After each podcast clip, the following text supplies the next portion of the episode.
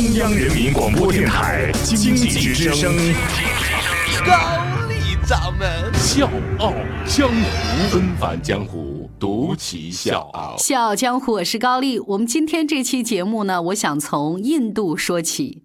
印度的航母梦一直都特别的命短，他们造了半个多世纪，那这些航母呢，依然还都是舶来品。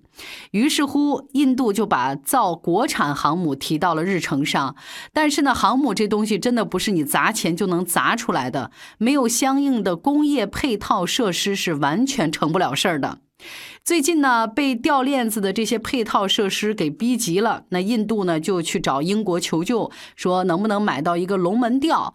结果呢？英国是这么回复的：“哦，I'm so sorry 哈，俺们的龙门吊是从 China 买的，就是兜了这么大一个圈子，印度还是从英国人手上买了一个二手的中国龙门吊。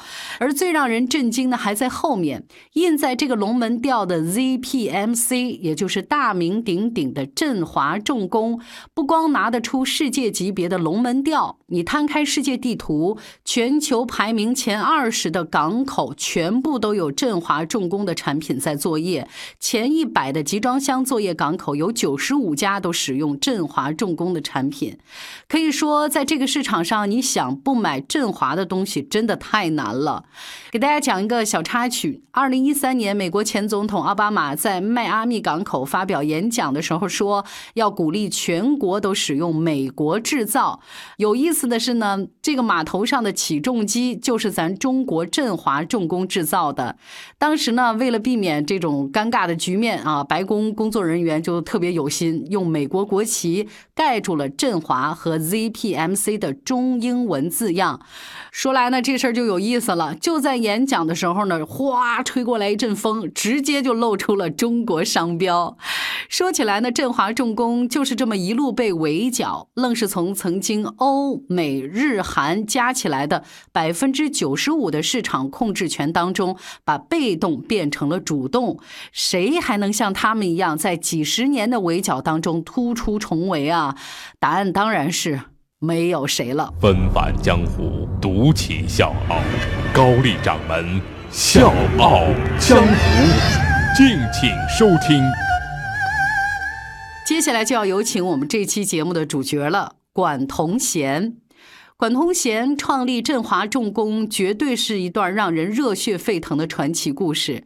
不光是因为管同贤呢，当年已经五十九岁了，马上要退休了，而且还因为当年港口机械制造领域完全是被国际巨头把持着。一九九二年，在上海，一个只有十多个员工、一百万美元资金的小公司成立了。没有资金，缺技术，甚至连模仿别人的钱都拿不出来。振华新辛辛苦苦造出的第一台机器，全中国都没人敢买。最后呢，还是被加拿大人以低于市场价百分之三十的价格买走了，也算是勉强开张了。创立初期的振华呢，名气不大，但是脾气不小。说呢，管同贤有一次出国，想在大商店里面找一找中国制造，结果找了很长时间都找不到。导游呢就把管同贤带到跳蚤市场啊，就跟他说：“中国制造在国外，你看看啊，是要低下头去找的地摊货呀。”回国之后呢，管同贤就一直憋着一口气，要造出集装箱暗桥来，我要让他们抬起头看。振华第一笔大订单来自美国。当时呢，美国看到振华卖给加拿大的港机又便宜，质量又好，决定一口气儿要订四台振华港机。但是还没来得及高兴，美国就立刻扔出了一条奇葩条款，而且呢毫无商量余地，说呢这个港口机械都是二三十层楼高的钢铁巨兽，但是美方呢不准到港拼装，而是要求振华把整机装好之后跨越太平洋，你给我运过来。当然，使绊子的不光是美国，还有荷兰。当时呢，全世界只有荷兰一家专业船公司，专门负责运输集装箱起重机。把第一台振华港机的集装箱暗桥从上海运往温哥华的时候呢，对方开价是九十五万美元。那这次呢，管同学再去找这家公司，没想到对方立刻坐地起价。一百五十万美元拿出来，我就给你运，而且呢还开出了无理的条件，假如耽误交货日期，我们是不承担责任的，但是送到了你就得马上交付，否则按小时罚款。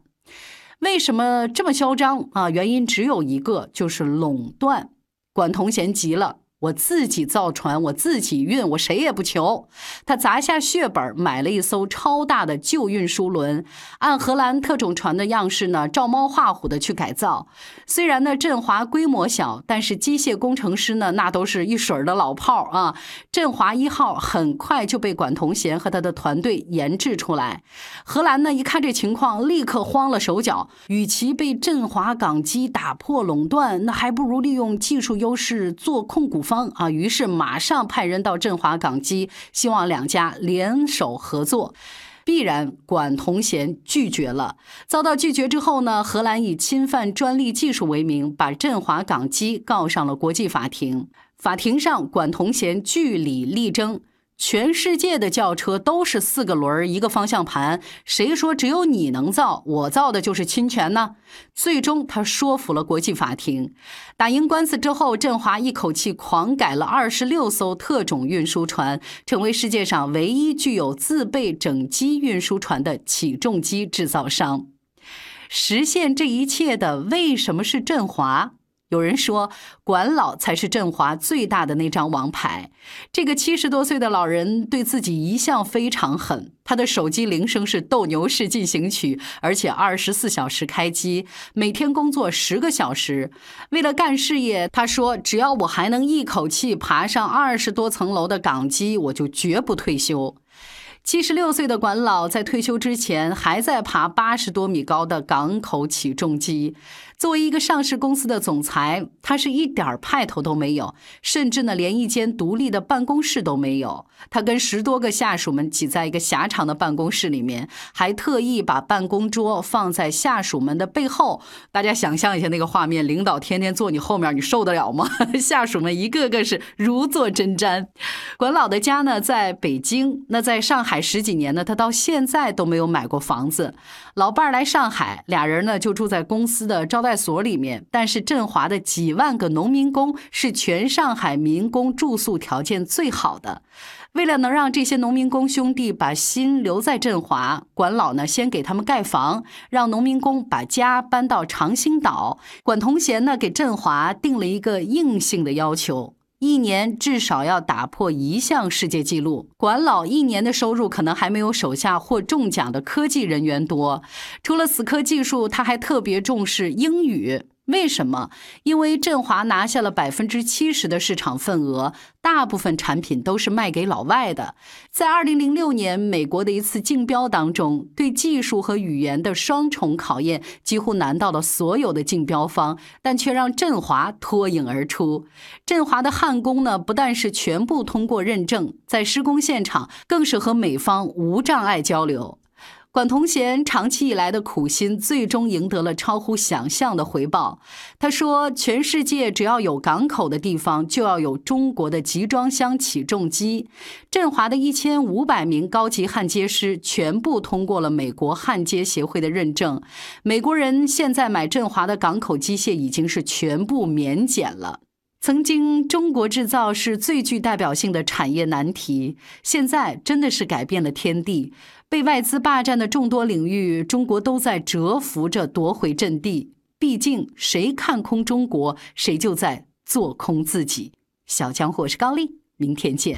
我是水皮，向你推荐有性格的节目《笑傲江湖》，请在微信公众号搜索“经济之声笑傲江湖”，记得点赞哦。